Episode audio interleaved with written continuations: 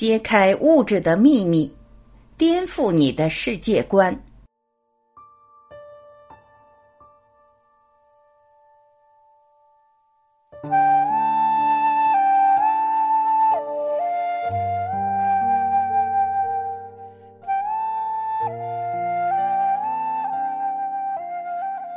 物质背后的秘密。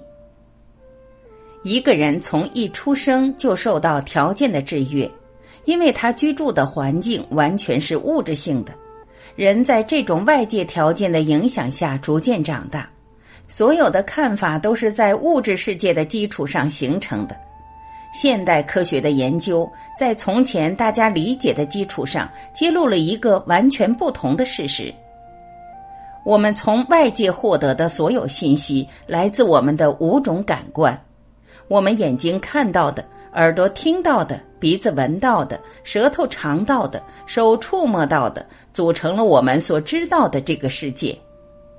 人从一出生开始就依赖这五种感官，这是我们能知道外部世界的缘由。这些感官也是我们感知的唯一途径。然而，当科学超越这些感官来研究时，发现了一个和我们以往认识完全不同的真实世界。这些关于组成外部世界的物质的秘密最终被公开了。当代的思想家和哲学家解释科学家们所发现的事情。一些科学家认为，人是一个印象，经历的每件事都是一个短暂的感觉。这个宇宙是一个影子，这种理论似已被当今的科学所证明。为了更好的理解物质背后的秘密，就从提供给我们一个更广阔世界的感官开始。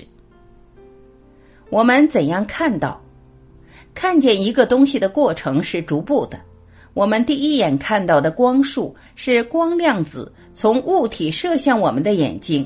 再穿过角膜，最后在眼睛后面的视网膜上聚焦，在这里转化成电信号，由神经元传送至大脑后部，看到图像，最终在大脑的这个部分显现。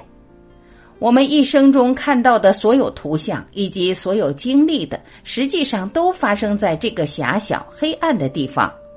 同样的，你现在看的影片和你看到的无限广阔的地平线，实际在这个地方只有几立方厘米。仔细重新审视这个信息，当我们说看见了东西时，实际上是由电信号运送到了大脑，在大脑中形成这些东西。当我们说我们看见了东西，实际上是看见了大脑中的电信号。还有另外一件事，我们需要知道：大脑是完全隔离光线的，它的内部是完全的黑暗，不可能和光线发生联系。我们可以用一个例子来解释这种情况。假设前面有一个燃烧的蜡烛，我们可以看到它发出的光线。我们看到光线时，我们的大脑里面是完全的黑暗，这束蜡烛的光永远都不会传输到大脑。但我们的视线在黑暗的大脑中看到的是一个五彩缤纷的世界。同样的情形也发生在其他感官上，听觉、触觉、味觉和嗅觉都是以大脑中的电信号被感知的。在我们一生中，从大脑中起源的一切，并不是外面的真实，而是脑海中复制的印象。此时，我们误信这些印象是外面存在的实际物质，在脑海中的外部世界。这些事实指向了一个不可否认的结论：我们在世界甚至宇宙中看见、摸到、听到，从而觉得它是物质的东西，实际上只是脑子里的电信号。比如，我们在外部世界看见了一只鸟。但实际上，这个鸟并不在外部世界，而是在我们的脑海中，被鸟所反射的光粒子到达了我们的眼睛，并转化成了电信号，由神经元运送到了大脑的中心。因此，我们看见的鸟实际上是大脑里的电信号。如果电信号到达大脑的过程被阻断了，鸟的图像就会突然消失。同样，我们听见鸟发出的叫声，实际上是在大脑。如果叫声的电信号被阻断，就听不见任何声音了。显而易见，鸟的形体和叫声只不过是大脑对电信号的解读。另一个要考虑的关键是距离感，比如你和电视屏幕之间的距离实际上并不存在，而只是在脑海中。实际上，看上去离人很远的物体，也只是在脑中确定的点上组成的图像。例如，看天空上的星星，它们好像离我们百万光年远，其实就在我们脑海中。在看这个纪录片时，你不是真的在你认为你所在的屋子中，正相反，屋子在你的脑海中，你的感官和身体让你觉得你是在屋子中。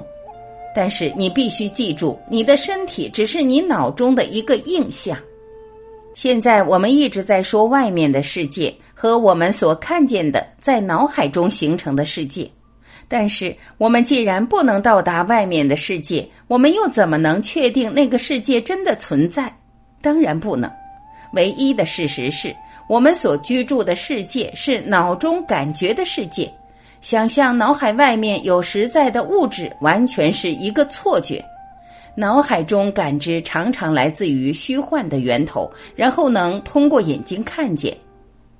举个例子，首先假设能把大脑和身体分离，并能在玻璃水槽中维持机能，在侧面连接一个能记录信息的电脑，最后将所有记录的数据转换成电子脉冲的形式传输进 CD，将这些图像、气味、味道、感觉置于电脑中，接着将电脑连接到大脑视觉的中心。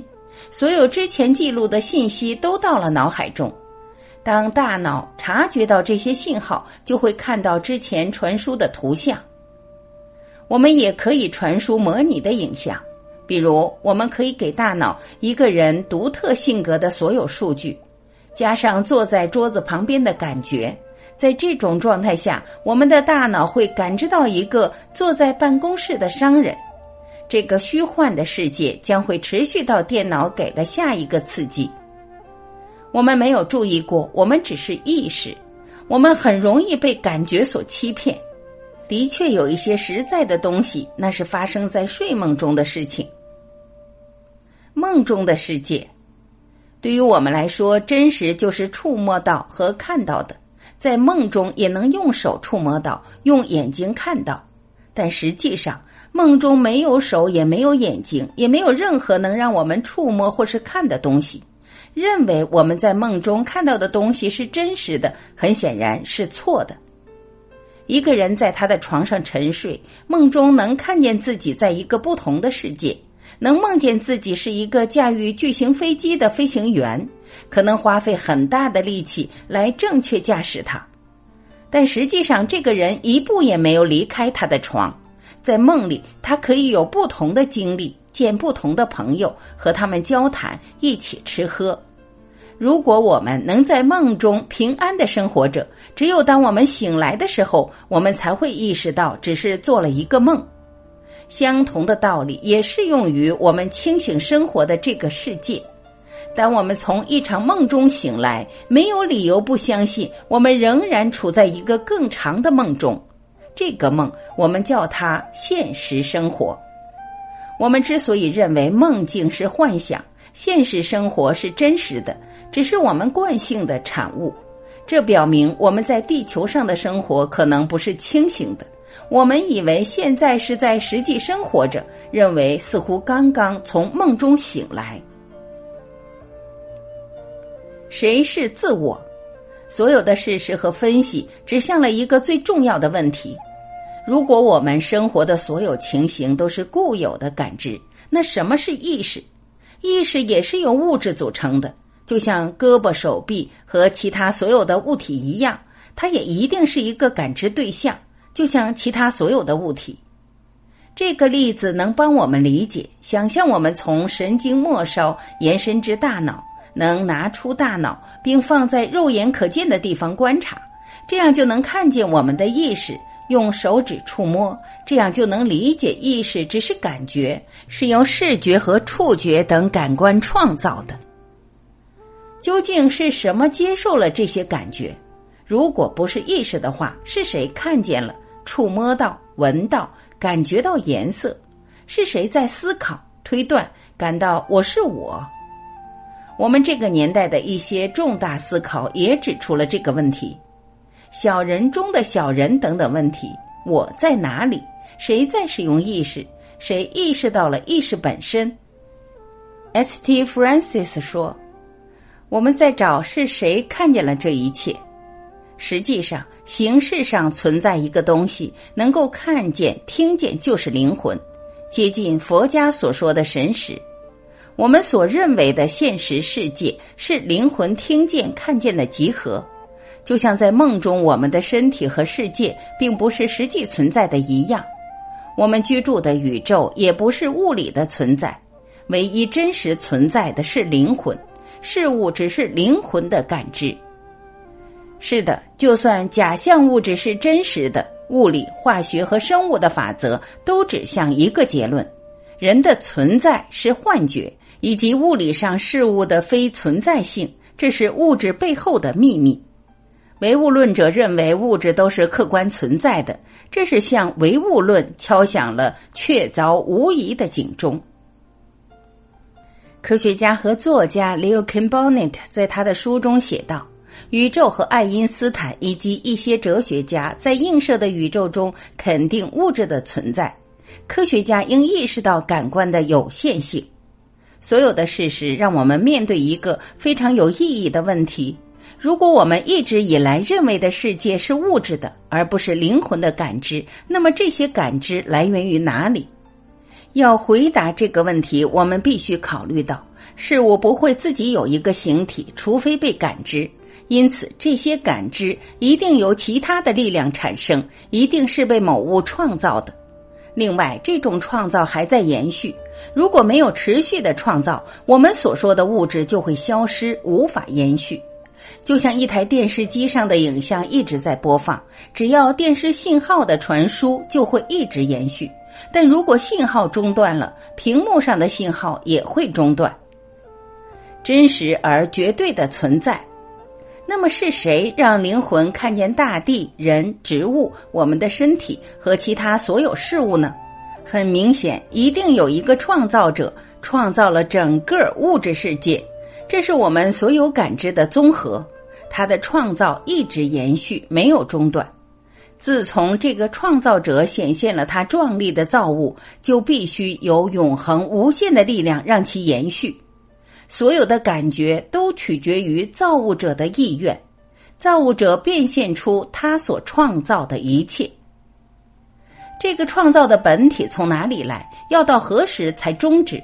或许他从来就没有开始，也没有结束，或者原本一切都只是梦境。直到觉醒的那一天，就像我们从梦中醒来，才发觉原来的梦境多么可笑。